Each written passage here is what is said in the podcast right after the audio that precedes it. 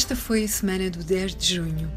Então eu podia falar do Morogate, o Watergate brasileiro, com as revelações do site jornalístico The Intercept, que mostram como a condenação de Lula e a eleição de Bolsonaro terão sido influenciadas por uma teia político-judicial. Ou podia falar dos tão discutidos discursos feitos em Porto Alegre e no Mindelo durante as celebrações do Dia de Portugal.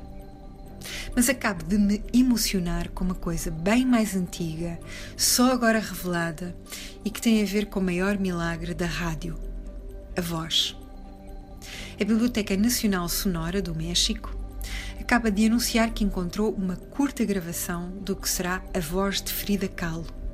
Nessa gravação, com 1 minuto e 40, uma fresca e firme voz de mulher lê uma descrição da figura física de Diego Rivera, o grande pintor mexicano marido de Frida. Essa descrição está no ensaio que Frida escreveu para uma retrospectiva dedicada a Rivera em 1949. Pensa-se que a gravação desta voz tenha sido feita em 1953 ou 1954, o ano em que Frida morreu. E a gravação foi para o ar no programa de rádio El Bachelor em 1955.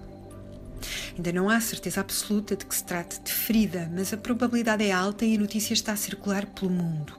Li alguns dos comentários e há muitos que dizem estar surpresos porque julgavam a voz de Frida mais grave, rouca, forte, visto ela ser tão forte.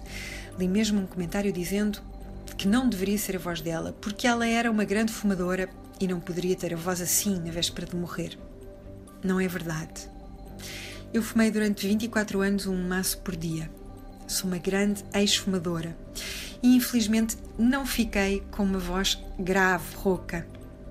Frida era uma mulher fina, graciosa e, ao contrário destas observações, pareceu-me perfeitamente harmoniosa aquela voz na figura dela.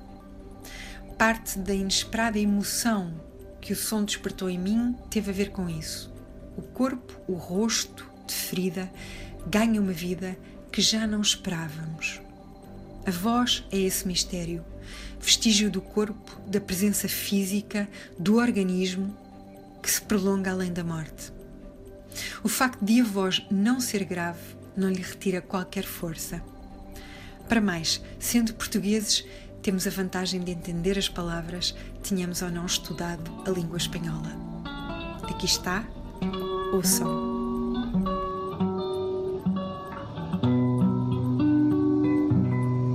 Su cabeza asiática, sobre la que nace un pelo oscuro, tan delgado y fino que parece flotar en el aire, es un niño grandote, inmenso, de cara amable y mirada triste.